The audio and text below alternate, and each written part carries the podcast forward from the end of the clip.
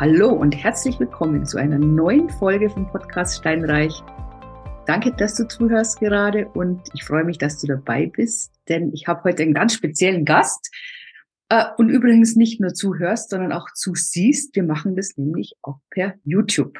So, ja, heute einen ganz speziellen Gast. Du wirst dich wundern, wenn ich sage, was die Expertise dieses Gastes ist. Es ist nämlich das Glück. Ich habe die wunderbare Annette Heidel da und sie ist Glücksexpertin. Das klingt jetzt erstmal, hm, ich sehe schon deinen irritierten Blick, was hat denn das mit Immobilien zu tun und überhaupt? Und ja, also ich habe die Annette kennengelernt vor über einem Jahr beim Hermann Scherer, beim ähm, Goldprogramm und fand es damals schon das Thema, dachte ich mal, es ist eigentlich schön, ja, man beschäftigt sich mit sowas so Positiven. Ich konnte mir es nur nicht äh, vorstellen, was ist es denn eigentlich? Und deswegen, liebe Annette, bitte ich dich doch herzlich, dass du dich mal vorstellst, ähm, uns allen. Wo bist du denn gerade? Und ja, erzähl doch mal von dir, damit meine Hörer wissen, mit wem sie es zu tun haben. Ja, danke dir, liebe Ute. Sehr schöne Ansage. Ja, Annette Heidel, das hast du schon gesagt, ist mein Name. Ich komme aus Erlangen.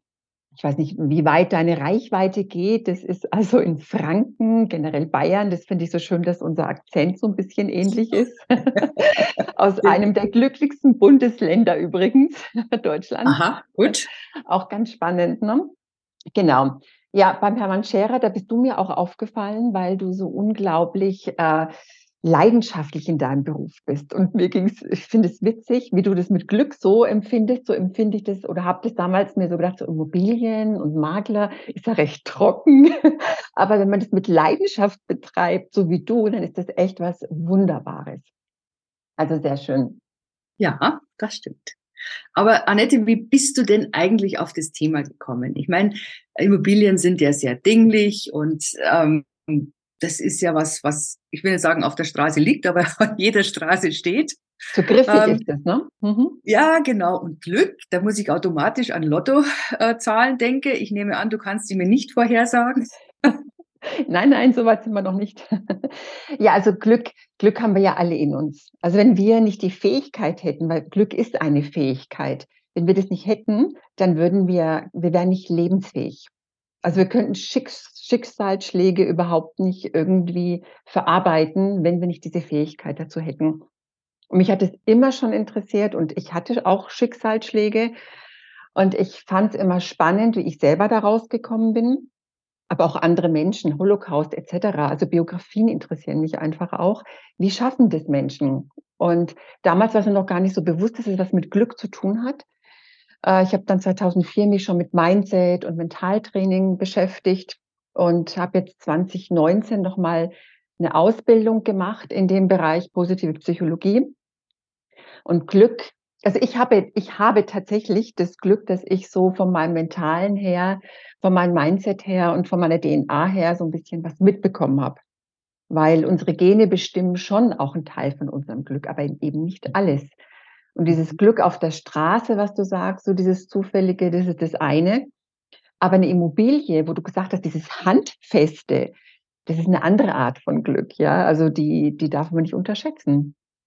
Aber Annette, wie bist du mhm. denn dazu gekommen? Wo kommst du her? Was ist dein, dein, dein Beruf gewesen ursprünglich? Also ursprünglich habe ich eine kaufmännische Ausbildung gemacht, habe dann das Unternehmen von meinen Eltern übernommen. Wir hatten ein Reifengeschäft, das habe ich dann zum Kfz-Gewerbe ausgearbeitet, also auch sehr bodenständig und äh, so wie du auch ein bisschen erdig das Ganze. Und habe dann aber gemerkt, das macht mich totunglücklich. Also es hat mich zum kleinen Burnout geführt. Und da habe ich dann so gemerkt, was ist denn wichtig im Leben? Also was, was brauche ich, damit es mir gut geht? Und das war, glaube ich, so ein bisschen der Einstieg fürs Glück. Ich habe dann mein Geschäft verpachtet, die, die, Immobilie gehört mir. Also das ist jetzt auch interessant für die Zuhörer, weil ja, ja, da lebe ich jetzt auch so ein bisschen. Das ist so mein Boden, auf dem ich mich bewege. Diese Immobilien, die Mieteinnahme. Und habe dann das gemacht, was mich wirklich berührt. Also ich glaube, da ist unsere Vita auch ein bisschen gleich. Du hast ja auch gewechselt und machst deine Leidenschaft. Und ich mhm. habe dann mit Yoga angefangen, weil das immer schon so mein Hobby war. Und habe mich dann ausbilden lassen als Yoga-Lehrer, Yogatherapeutin Und das hat sich dann so aufgebaut, bis ich wirklich jetzt zu der Essenz gekommen bin, Glück. Und Glück, das ist so dieses Mindset. Und ich denke, das ist auch bei Immobilien wichtig. Das beobachte ich immer wieder, wie das Mindset ist. Und es ist spannend. Mhm. Mhm. Ich komme nämlich als, so, ja. Entschuldige, red ruhig. Ich, ich komme also ein bisschen aus zwei Welten, habe ich das Gefühl. Die eine ja. Welt ist so diese ganz erdige, diese bodenständige. Ja, mhm. also ich habe Immobilien, ich habe Wohnungen verpachtet, vermietet, habe so eine ähm, Büroausbildung gemacht, die ja eher so ein bisschen bodenständig ist und auch bin so groß geworden mit, wenn du eine Immobilie hast, dann hast du was für die Zukunft, für die Rente. Und auf der anderen Seite, aber so mit meinem Yoga, was ja auch ein bisschen so in die spirituelle und sinnhafte Welt geht, da habe ich oft gehört, also Eigentum, das bindet dich nur. Oder der Buddhismus auch, das macht dich unfrei. Ach, interessant. Ist es ja. tatsächlich so, dass Buddhisten sagen, Besitz ist ähm, Unfreiheit, Eigentum ist naja, Last? Im Prinzip schon. Kann es ja auch werden. Es kann ja auch, Besitz kann ja tatsächlich auch zur Last werden. Ne? Das ist ja klar. Aber es ist immer eine Frage des Mindsets, weil seine Heiligkeit, der Dalai Lama, lebt ja auch äh, in einem Haus in Indien, in Nordindien mittlerweile und hat dort seine Community aufgebaut. Also auch da ist ja dieses Materielle da. Also ich ja. sehe beide Dinge. Und ich denke, das ja. Mindset ist entscheidend, wie ich mit einer Immobilie umgehe. Also weißt du, wenn ich dich so höre, denke ich mir, boah, ey, alles richtig hat sie gemacht. du hast dir mit Immobilien diesen Grundstock erarbeitet, dass du jetzt das tun kannst, was dich glücklich macht. Und diese Immobilien, diese Mieteinnahmen, diese Pachteinnahmen geben dir eine gewisse Sicherheit, dass deine Fixkosten zumindest gedeckt sind, dass du was hast zum Leben und dass du in aller Ruhe dir das so aufbauen kannst, wie du das gerne haben möchtest und nicht gezwungen bist, da den einen oder anderen Weg zu gehen, nur weil du damit gezwungen bist, Geld zu verdienen. Ja. Sehe das richtig so. Siehst du vollkommen richtig. Genau. Ja. Und wenn ich dich jetzt so reden höre, dann hat für mich den Anschein, dass also du sagst, Glück hat man in sich, das ist auch genetisch. Kann man das auch mit Resilienz übersetzen oder ist es noch ein Schritt weiter? Also es führt dazu. Die Glücksforschung, mhm. zumindest wie wir sie kennen, in der wissenschaftlichen Form ist relativ jung. Die kommt jetzt so, auch diese Bewegung eher aus Amerika, so aus den 80er, 90er Jahren. Ähm, und man weiß mittlerweile, dass Glück, also dieses Gefühl von Glück, dieses Wohlbefinden, das uns das gesund erhält, gesund macht und dass wir dadurch auch resilienter werden. Also es ist mhm. ganz klar, zum Beispiel so eine Tasse, das kennt jeder, das so, wenn ich jetzt die, ich habe da einen leckeren Kaffee drin, ich trinke und der ist super heiß und ich verbrenne mich, dann reagiert ja mein Körper mit Schmerz und dann ist es ja eine negative Geschichte erstmal. Ja. Das ist ja kein Glücksempfinden. Mein oh ja. Fokus ist jetzt voll drauf, was mache ich jetzt, um diesen Schmerz mhm. zu lindern. Ähm, und das Gegenteil wäre quasi eine glückliche Erfahrung. Ich trinke meinen Kaffee und der schmeckt. Und was passiert, wenn ich glücklich bin in diesem Moment? Meine Hormone, also werden andere Hormone ausgeschüttet als bei dieser negativen Erfahrung. Und ich werde offener. Also meine Perspektive verändert sich. Ich bin eben nicht nur, ich habe nicht diesen Tunnelblick nur auf diesen Kaffee, der heiß ist und mich verbrannt hat und die Lösung, sondern ich kann zum Beispiel beobachten, aha, da drüben ist ein Kollege, der ist vielleicht ein bisschen schlecht drauf, gehe ich jetzt hin, frage ihn, willst du auch einen Kaffee? Also ich erweitere generell meine, mein Handlungsbereich, mein Handlungsfeld, wenn ich in einem glücklichen Zustand bin. Und das mhm. fördert natürlich, wie gesagt, Resilienz, Immunsystem, alles ist mit dabei. Mhm.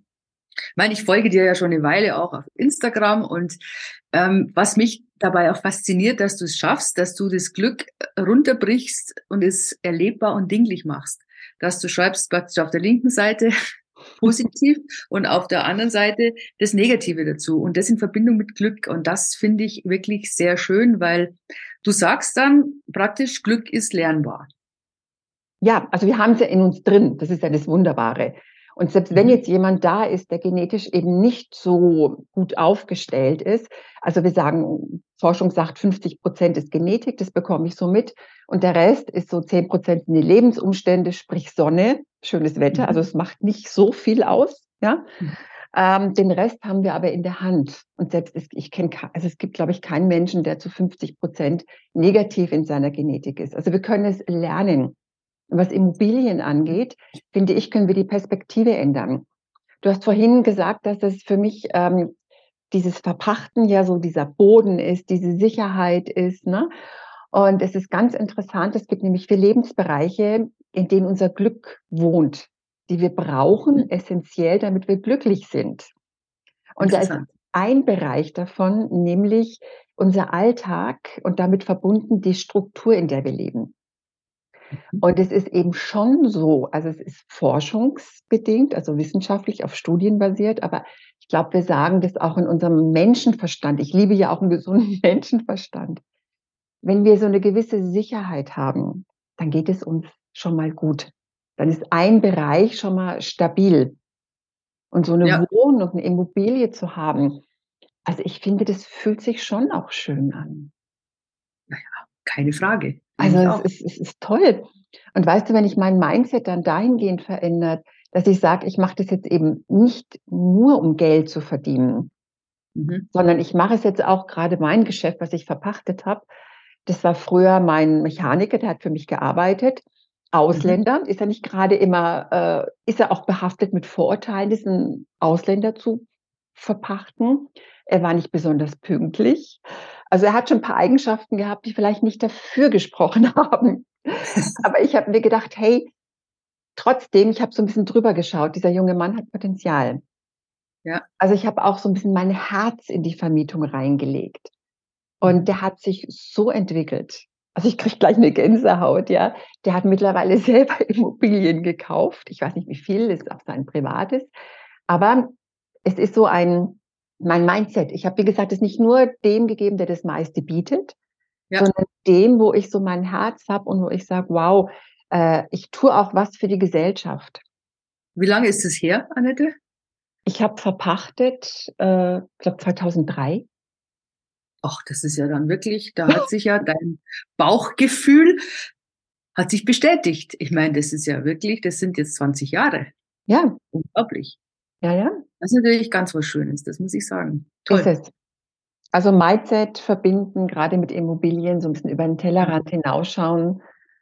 Also so sehe ich es zumindestens. Ja, es, du hast vorher noch von vier Bereichen gesprochen, aber es ja. würde mich doch interessieren, was die drei Bereiche sind.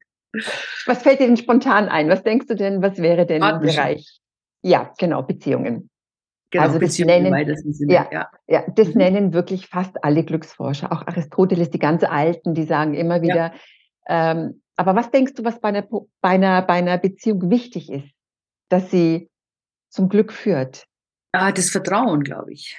Auch, ja. Und sie muss positiv sein. Ah, ja, genau. Keine so toxische Beziehung. Richtig, richtig, richtig. Ja. Also das ist essentiell. Das ist ein ganz großer Bereich, positive. Beziehungen. Dann ah, okay. der Bereich natürlich der Gesundheit. Ja, ja also ja. was tue ich für meine Gesundheit? Die Bewegung, mhm. die Ernährung, die Vitalität natürlich. Mhm. Wir werden immer mhm. älter, wir wollen ja nicht krank alt werden. Ja. Das ist wichtig. Die, also dieser Alltag haben wir ja gehabt, das gehört dazu. Ja, genau. Diese Leistung auch dazu, die Arbeit, dass ich die gut gestalte. Genau. Und der vierte Bereich ist der, das Mindset. Also alles, Aha. was ins Bewusstsein reingeht. Da sind meine Aha. Werte aber auch mit drin. Meine mhm. Sinnhaftigkeit. Warum tue ich überhaupt etwas? Ja, also meine Gedankenwelt. Das sind so grob diese vier Lebensbereiche. Damit ist eigentlich alles abgedeckt, gell? Mindset und Alltag, das ist ja, ja alles abgedeckt. Du hast vorher gesagt, Alltag Struktur, dass mhm. Struktur Glück bringt. Mhm.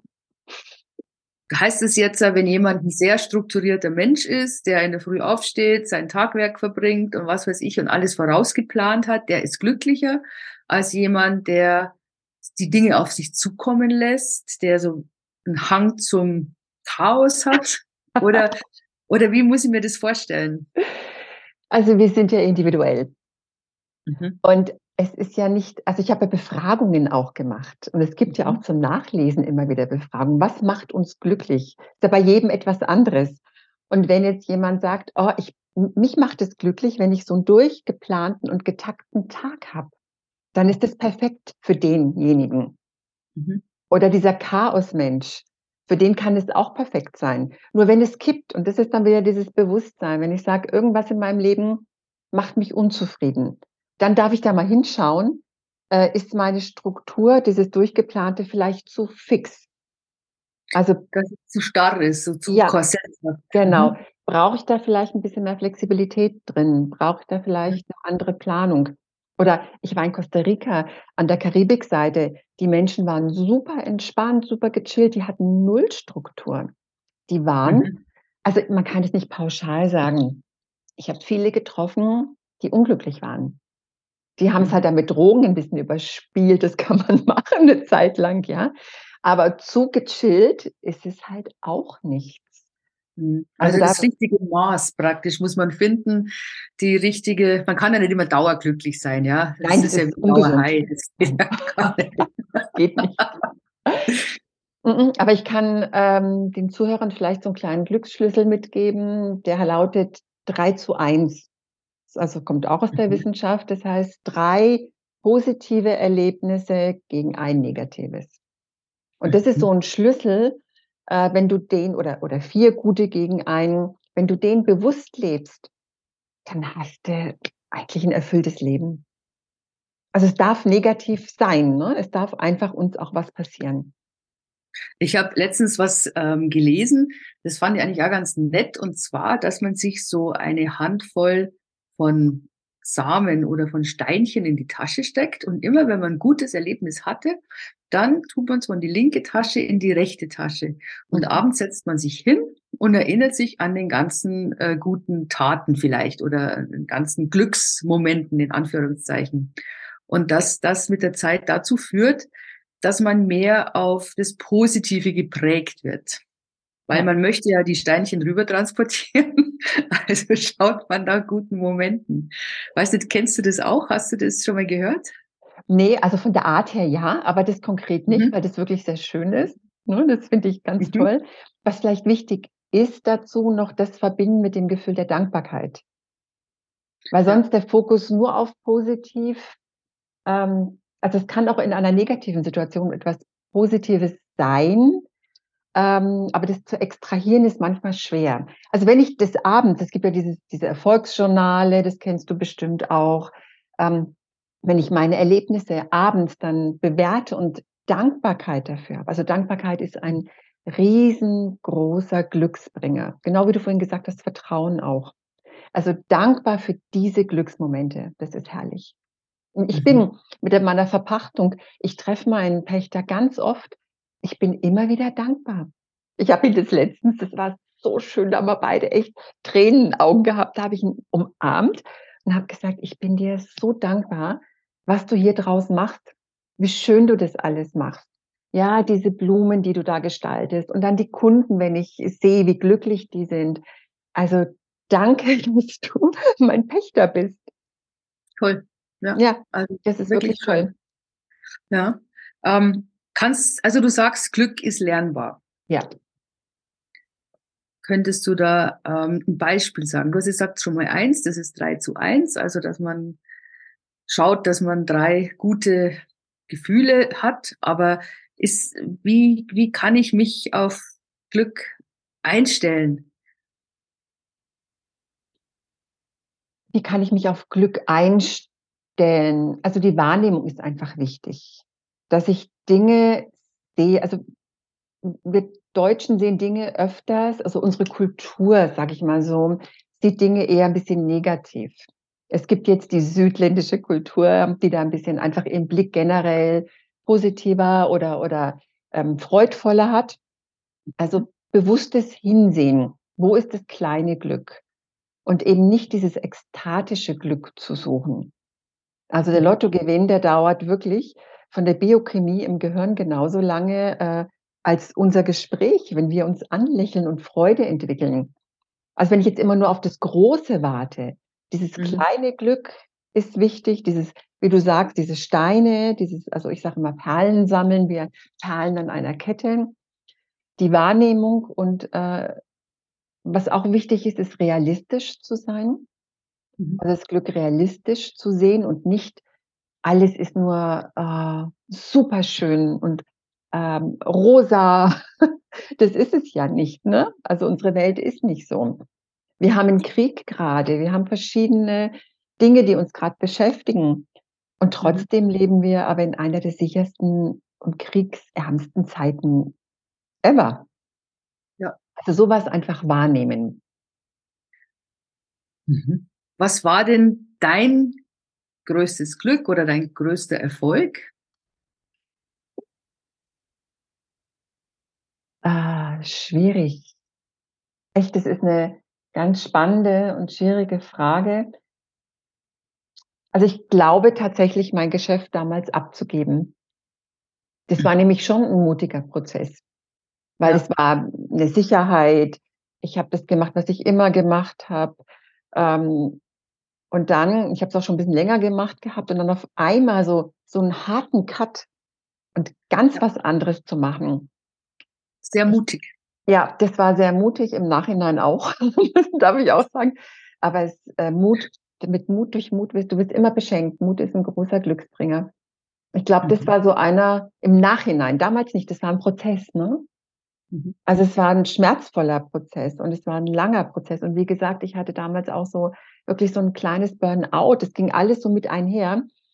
Aber es war eine gute Entscheidung. Aber woher hast du denn diesen Mut dann genommen? Ich meine, das ist ja, wie du sagst, du verlässt einen ganz sicheren, ausgetretenen, breiten Pfad, deine Komfortzone. Ja. Und jetzt sagst du, du verpachtest es an jemanden, wo du nicht weißt, bekommst du deine Pacht überhaupt oder genau. nicht? Mhm.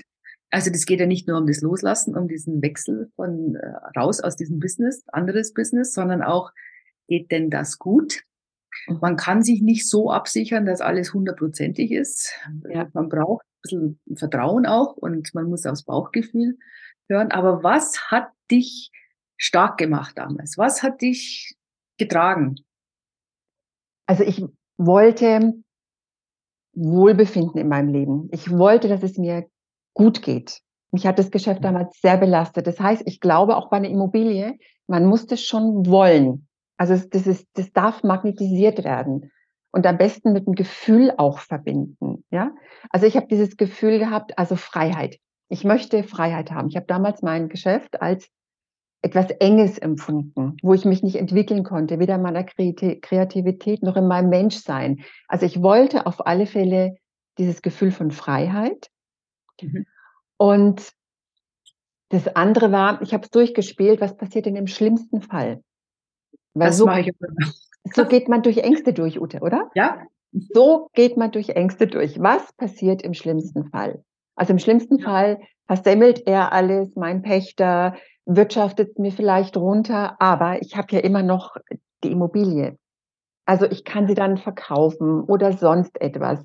Und selbst wenn, dann kann ich von zur Bank gehen und sie belasten. Oder äh, selbst wenn ich Insolvenz mache, ähm, dann bin ich in sechs bis sieben Jahren, bin ich aber auch da wieder durch. Also ich bin wirklich den Worst Case durchgegangen. Das was, ist wunderbar. Was mache ich? Und ich habe mir damals gesagt, ich kriege keinen neuen Job vielleicht. Du, dann gehe ich an die Kasse zu Aldi oder ich will ja keine Werbung machen, dann gehe ich irgendwo an die Kasse. Ich krieg, ich krieg immer etwas. Und weißt du, die Frage ist doch auch die, haben das andere Menschen schon vor mir gemacht? Wenn ich da Ja sagen kann, haben andere Menschen vor mir jetzt also auf den Immobilienmarkt bezogen, weil ich denke, die Zuhörer interessieren sich ja für Immobilien. Hat es schon mal irgendwann irgendjemand gemacht in meiner Situation? Hat irgendjemand schon mal eine Immobilie gekauft? Und wenn es einer oder zwei oder drei schon geschafft haben, weißt du, dann denke ich, kann ich das auch. Ja, genau. Und ich finde das, also diesen, was ich erzähle, dass wie man durch die Ängste geht, das ist mhm. genau das, was ich auch immer sage, was ich selber praktiziere, weil natürlich habe ich auch Ängste. Ja, ich habe schon mal gesagt, ich habe vor jeder Wohnung, denke ich mal, kurz vorm Kauf, um Gottes Willen, hoffentlich mache ich das Richtige.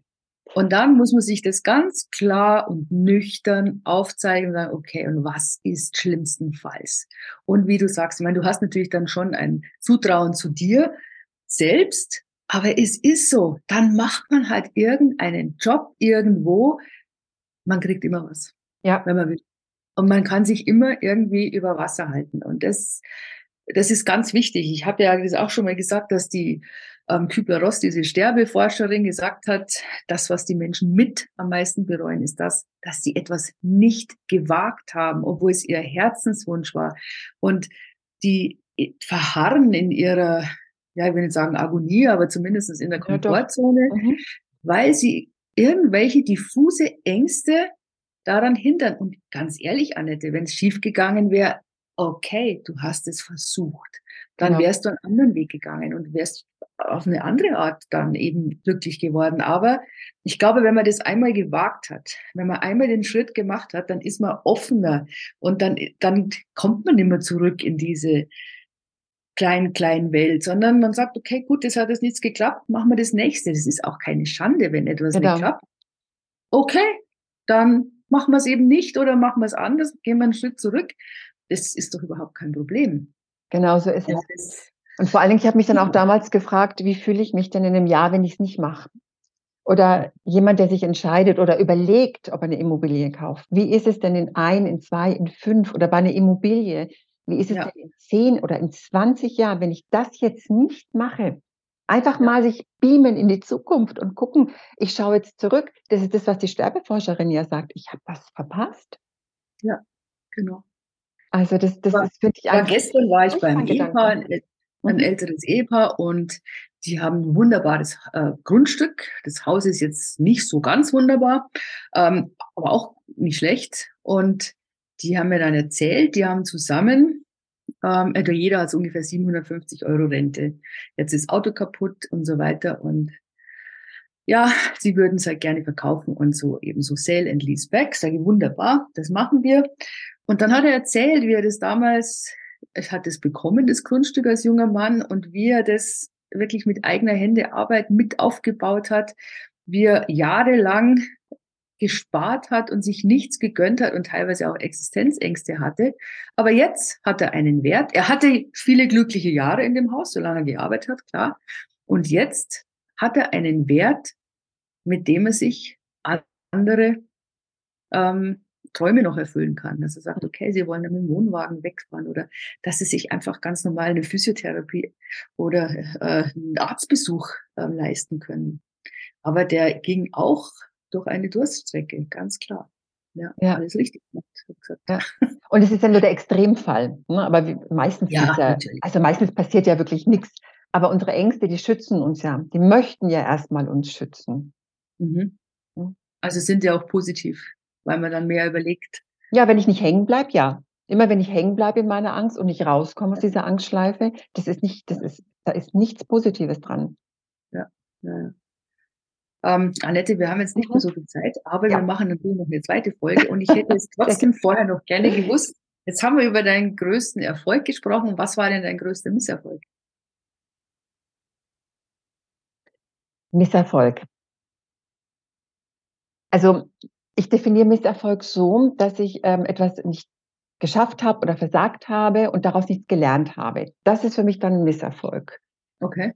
Und weißt du, bis jetzt habe ich, wenn Dinge daneben gegangen sind, mhm. immer daraus gelernt und es besser gemacht. Deswegen kann ich dir das jetzt als Misserfolg, äh, es sind halt dann verzögerte Erfolge. so würde ich das vielleicht so. Das finde ich jetzt ein ganz schönes Wort. Man macht aus Misserfolg einen verzögerten Erfolg. Das finde ich toll. Ja, aber so richtigen Misserfolg, hm, nee. nee. Nee, also das passt nicht so in meiner Denkweise. Aha, das ist schön. Schon. Ne? Ja, das finde ich jetzt, also das finde ich wirklich schön, weil so soll es eigentlich auch sein. Ich meine, es ist, wie du sagst, man geht mal den einen Weg, da merkt man, ah, da kommt man jetzt nicht, nicht viel weiter, dann biegt man halt ab. Im Nachhinein stellt man fest, man hätte in der Abkürzungen gehen können, aber es hat nicht sollen sein. Und aus welchem Grund da immer, es ist, wie es ist. Und ja. man hat ja, oder man wächst ja meistens dadurch. Ja. Absolut. Ich meine, du wirst wahrscheinlich auch nicht von der ersten Idee von deinem Business bis jetzt eine gerade Linie gegangen sein, oder? War das Nein. geplant Nein. und du hast es dann so durchgezogen und Genau, genau. Du lass uns doch beim nächsten Podcast drüber reden. So, das finde ich einen guten, äh, einen guten Impuls. Gehe ich gerade oder gehe ich in Stufen an mein Ziel mhm. Wenn du ja, magst. Gut. Ja, sehr gerne. Prima. Ja, Annette, dann sehen wir uns dann gleich wieder. Ich freue mich drauf. Ähm, ich hoffe, dir gefällt es auch, das Zuhören und ein Gespräch mit der Annette. Ich finde es unglaublich bereichernd und sie ist absolut ein Vorbild. Nimm dir das bitte als Vorbild. Gegen Ängste und für Mut. Ich glaube, das ist ein ganz gutes Schlusswort. In diesem Sinne, Wunderbar. wir hören uns in der nächsten Folge wieder. Freue mich, wenn du wieder dabei bist, wenn du uns zuhörst und wie gesagt auch zusiehst, der Annette und mir. Und wenn es dir gefällt, bitte empfehle den Podcast gerne weiter und gib gerne eine 5-Sterne-Bewertung. Ich danke dir. Tschüss. Tschüss.